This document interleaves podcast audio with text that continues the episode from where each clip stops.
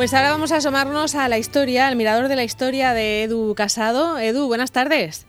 Muy buenas, ¿qué tal? Bueno, hoy querías, querías contarnos una historia relacionada con, con los papas, ¿no?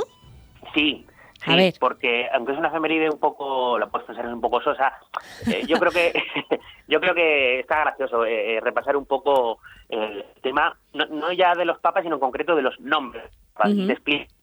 Este sábado, el 2 de enero de, este 2 de enero, se cumplen 1468 años de, de, la elección como papa de Juan II, es decir, el papa Juan II que accedió al, pontificado en el año 550. Estamos hablando en los albores de, sí, sí de, de, la Iglesia.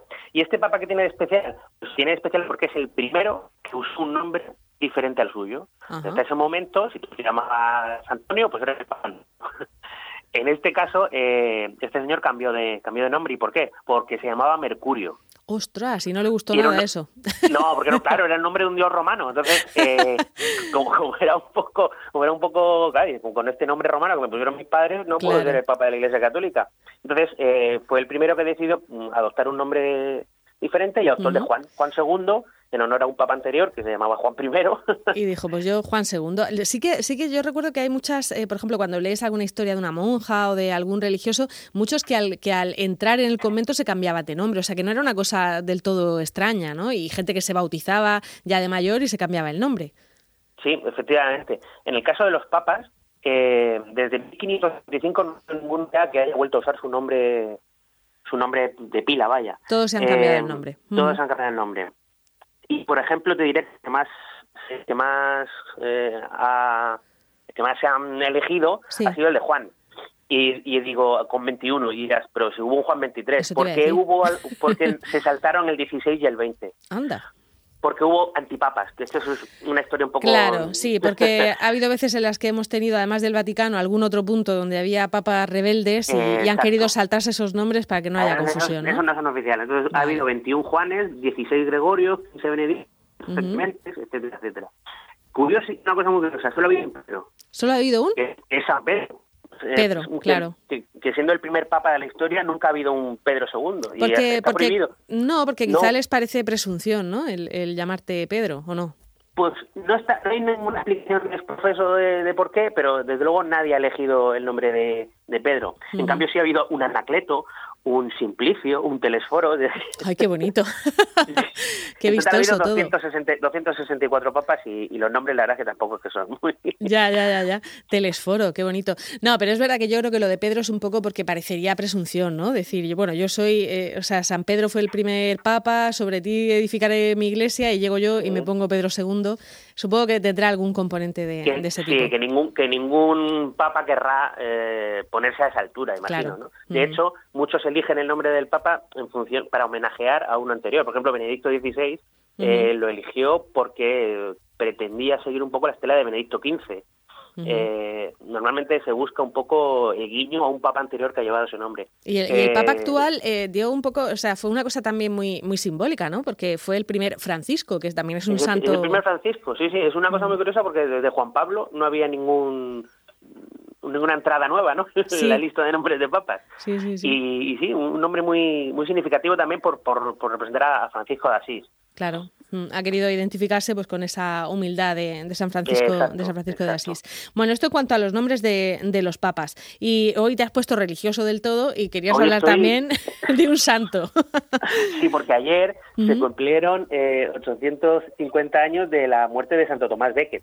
Eh, este es un episodio muy, muy conocido de la historia medieval, de la historia medieval de Inglaterra, de la historia medieval de la Iglesia, porque el 29 de diciembre de 1160 eh, este arzobispo de Canterbury, Tomás Becket, fue asesinado. Una cosa muy, un episodio muy escabroso de la, de la historia medieval.